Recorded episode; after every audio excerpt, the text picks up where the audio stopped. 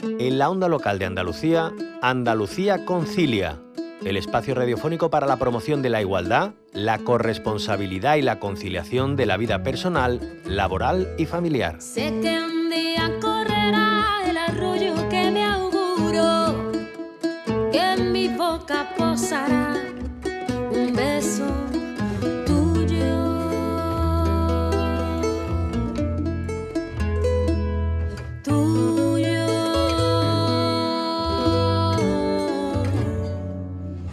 Que si en mi canto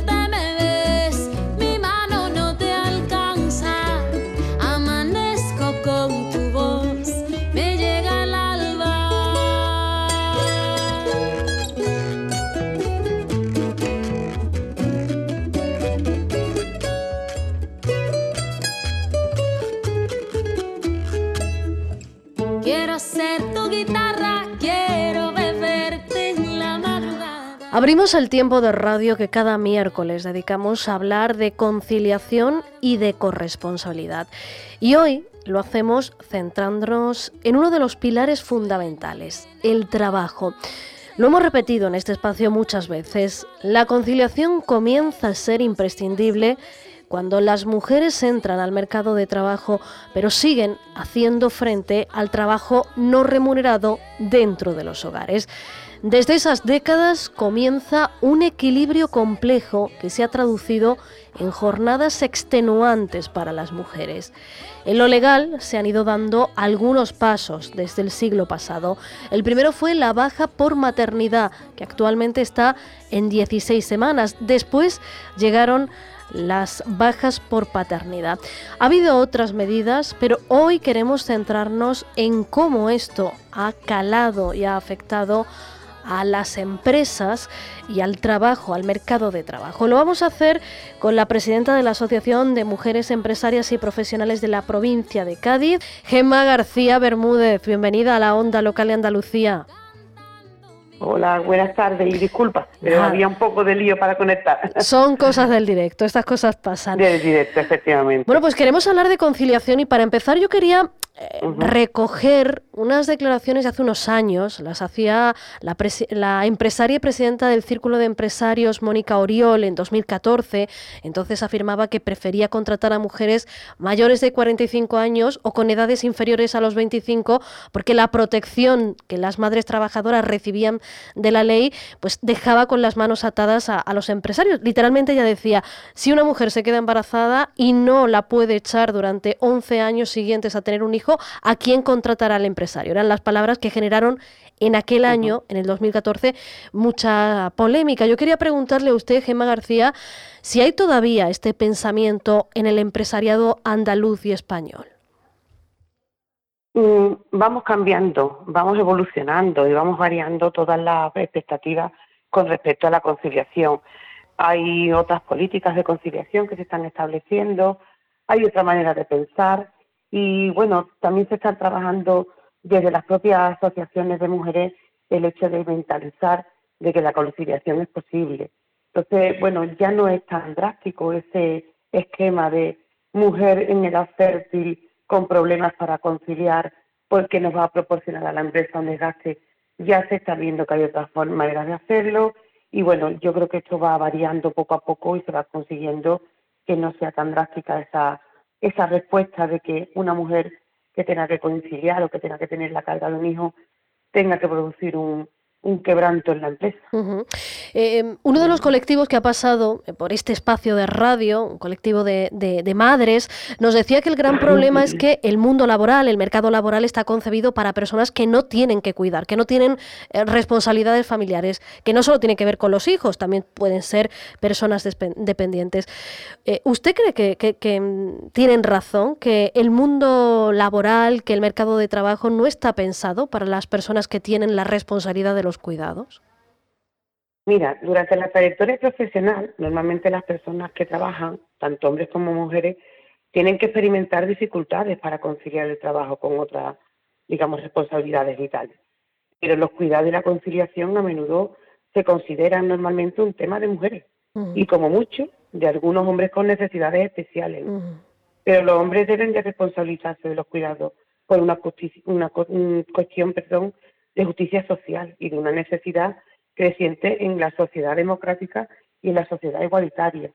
Hemos tenido un problema durante la pandemia. Durante la pandemia se ha pensado, hemos vuelto a ver que se volvía a hacer la carga de los cuidados, daba igual, niños, mayores, personas incluidas en el núcleo familiar, volvía a recaer en las mujeres. Todos hemos tenido que teletrabajar, todos hemos tenido que encerrarnos y se volvió, se retrocedió a que la carga volviese a, las mujeres en el núcleo familiar. Pero creo que ha durado lo poco que duró el encierro, gracias a Dios, ¿no? Después hemos vuelto a salir y hemos vuelto a hacer el Y creo que muchos hombres han visto, al estar encerrados en casa, porque la pandemia lo ha motivado, el que tener que estar 24 mm, horas con la casa, las responsabilidades, si tenían personas mayores a cargo, si había niños a cargo, y todo esto ha motivado cierto cambio, ¿no? Hay estudios y hay, hemos tenido reuniones también eh, con un grupo que se llama Hombres por la Igualdad, eh, que ellos han visto que esta reacción la ha habido, se ha producido, pero que hay muchos hombres que han tomado conciencia de lo que es el cuidado, ¿no? Aunque en principio se derivara todo a, la carga de la mujer. Pero bueno, mm, hay que saber motivar a los hombres para que piensen que es una responsabilidad que ellos también tienen, como ya digo, por una cuestión de justicia social, porque mm, digamos que el mayor o los niños es de, del, digamos, de la pareja que forma el núcleo familiar y que la responsabilidad es de todos. Entonces, es cuestión de mentalizar. ¿Y eso cómo se hace? Porque decía, hay que motivar a los hombres para que sientan que también es su responsabilidad, que esto es una cuestión de 50 por 50-50. ¿Y eso cómo se hace? ¿Cómo lo hacemos? Pues mm, tenemos que mentalizarnos que nadie firmó ningún contrato de responsabilidad sobre adultos o niños en el núcleo familiar. Una pareja cuando se compromete y crea un núcleo familiar, ninguno de los dos ha firmado ni que renuncia a cuidar a los mayores ni que tiene que tener toda la carga. Es algo que pertenece al núcleo familiar, es algo que pertenece a los dos, a los dos miembros de la pareja y la pareja tiene que darse cuenta y tiene mm, que, mentalizarse que toda la carga que conlleva dentro de la unidad familiar, las responsabilidades que tiene la unidad familiar, es de ambos, porque para eso el, núcleo familiar es de ambos. Eh, es importante, yo pienso, se van dando pasos, se van consiguiendo cosas, pero yo siempre digo que esto es educación, educación y mm. educación. A en manos de nuestra generación actual están que nuestros hijos de un futuro vean y se eduquen en una coeducación conjunta mm. y que la gente empiece a ver cómo en el núcleo familiar ambas partes se encargan de todo. Y además, y si no se hace, pues si tenemos hijos varones, darles la misma responsabilidad que puedan tener las hijas de la casa. Mm. Y si tenemos que poner a nuestros hijos a barrer, a limpiar, a recoger ropa, a poner lavadora, pues lo tienen que hacer y no mm. pasa nada. Porque pensemos que en un futuro nuestros varones no todos se van a casar. Pueden que lleguen a vivir solos y tienen que saber hacer las cosas de su casa. o, pueden vivir con otro hombre. O pueden vivir con otro hombre. O pueden quedarse, por desgracia, viudos. O pueden divorciarse. Y a mí me daría mucha pena ver a mi hijo solo, mm, sin nadie que le haga las cosas, como se suele decir, ¿no? Entonces, eduquemos, eduquemos y eduquemos a nuestros hijos y hijas en la corresponsabilidad de los dos. Y, y Gemma, estábamos hablando de cómo mm, cambiar pues quizá lo, más difícil, ¿no? Lo que está tiene que ver con la subjetividad, con el cuerpo social, con lo que hacemos dentro del hogar. Eh, decíamos también que se han ido dando pasos, pero ¿qué queda por hacer? ¿Qué hay que cambiar en lo formal, en las normas, en las leyes y qué hay que cambiar también en el compromiso del empresariado para que la conciliación sea cada vez pues una realidad más palpable? Bueno, en las empresas hombres y mujeres podrán pedir sus permisos para conciliar, podrán reajustar sus horarios para conciliar, pero se tienen que atrever esos hombres a pedirlo. porque la ley ya lo establece. Para conciliar, si alguien quiere ajustar sus horarios y es un hombre porque tenga que entrar, llevar a sus hijos al colegio por la mañana para no tener que dejar una aula matinal, pues tendrá que pedirle al empresario, porque está en su derecho, porque está registrado, de que quiere un horario de conciliación y no le tiene que, no le tiene que portar avergonzar, pero lo tienen que pedir. Está claro que el empresario no va a decir, tú quieres ese horario, yo no sé la carga familiar que puedas tener tú si no me la cuentas. Entonces, la, la ley está establecida de que pueda conciliar. El trabajador la tendrá que pedir y se la tendremos que dar sin ninguna pega ninguna. Y en la sociedad cada vez, pues cuando tengamos que salir del trabajo y pedir un permiso por enfermedad de algún mayor o algún hijo, pues mm, que sería como algo normal. Yo creo que todavía hay esa reticencia de que mm, cuando el niño se pone malo en el colegio, el profe llama al primer teléfono que hay y siempre el primer teléfono es de mamá. Casualmente, ¿no? Entonces, casualmente. Pero es curioso que cuando se rellena el formulario de matriculación de nuestros hijos, el que va en primer lugar es el padre. El varón. El varón. Y después va la madre. Pero después te pone teléfono de contacto y ponemos el de la madre. Entonces, si todavía no relegan a un segundo puesto en una matrícula, de curso, pues mm, bueno, claro. el profesor podrá mandar a, quien sea, ¿no? Mm. Y, y, mm, Gema, precisamente hablando de estos detalles que no son tan pequeños y que luego reflejan dónde, dónde va la carga real de los cuidados, también tenemos que tener en cuenta que la mayoría de los trabajos a tiempo parcial los detentan mujeres, que en muchos casos Em, deciden reducirse la jornada porque sus salarios son menores que el de sus compañeros. Por lo tanto, son ellas las que renuncian en la gran mayoría de los casos a promocionar en su carrera profesional. ¿Cómo podemos cambiar esto?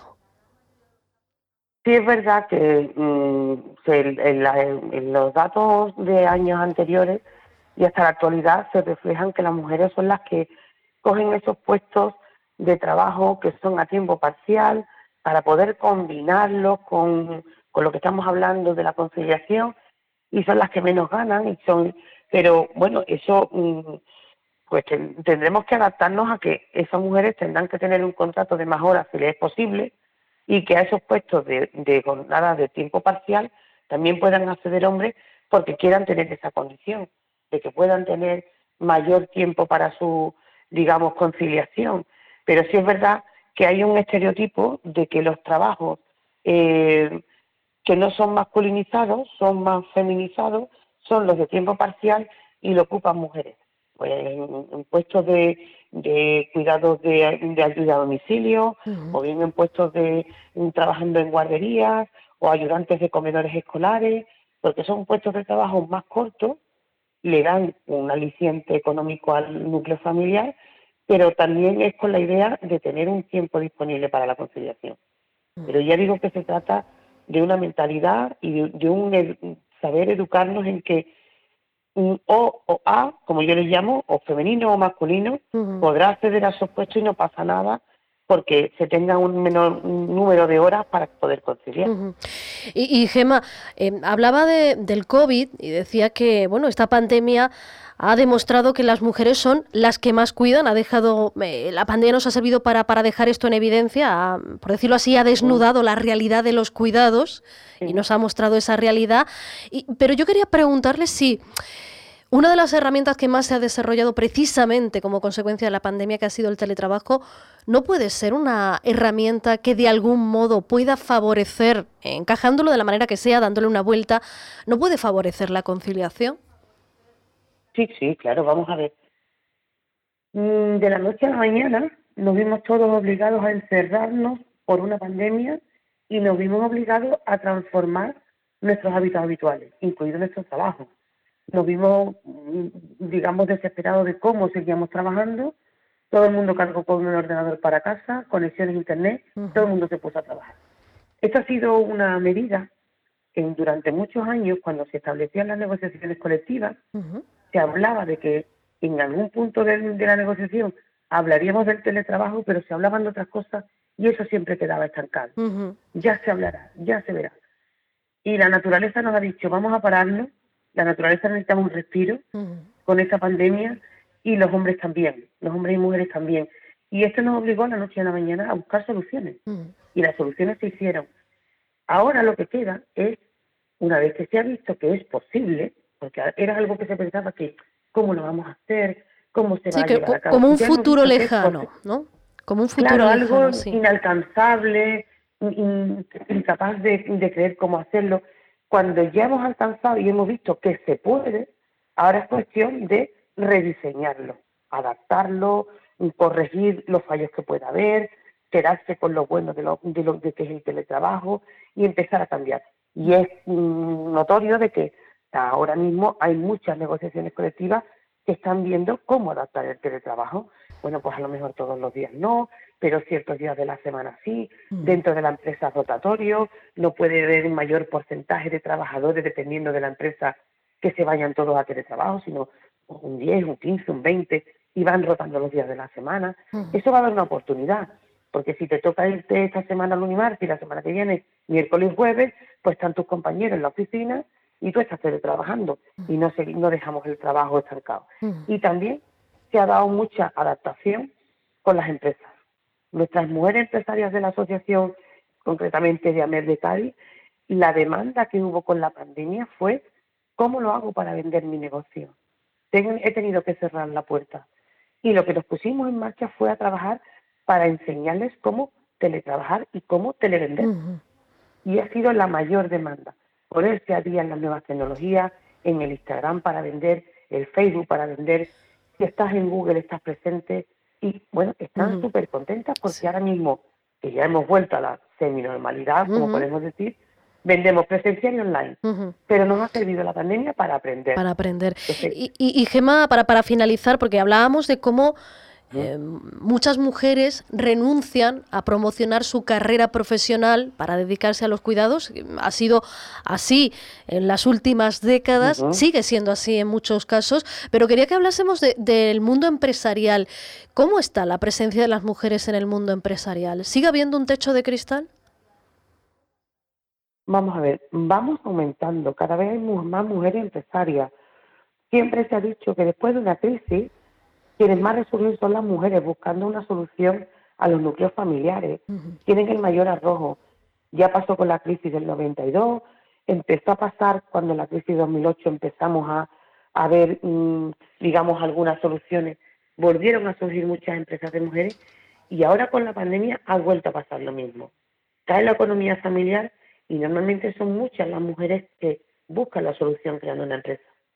Y además, eh, cada vez hay más mentalidad de que no solo es terminar mis estudios y optar a por un puesto fijo, sino que hay gente que se lanza a crear y a motivarse como emprendedor o emprendedora para crear una empresa. Eh, siempre hemos dicho que hace falta mucha cultura emprendedora en nuestros institutos y en nuestras universidades, de que los alumnos vean que hay otra posibilidad más allá de hacer unas oposiciones para una plaza fija o de repartir un currículo a ver dónde me, me pueden llegar a contratar. Hace falta motivar el mundo empresarial porque cuando se crean empresas se crean puestos de trabajo y se crea riqueza en las poblaciones. Ujú. Y eso es un círculo.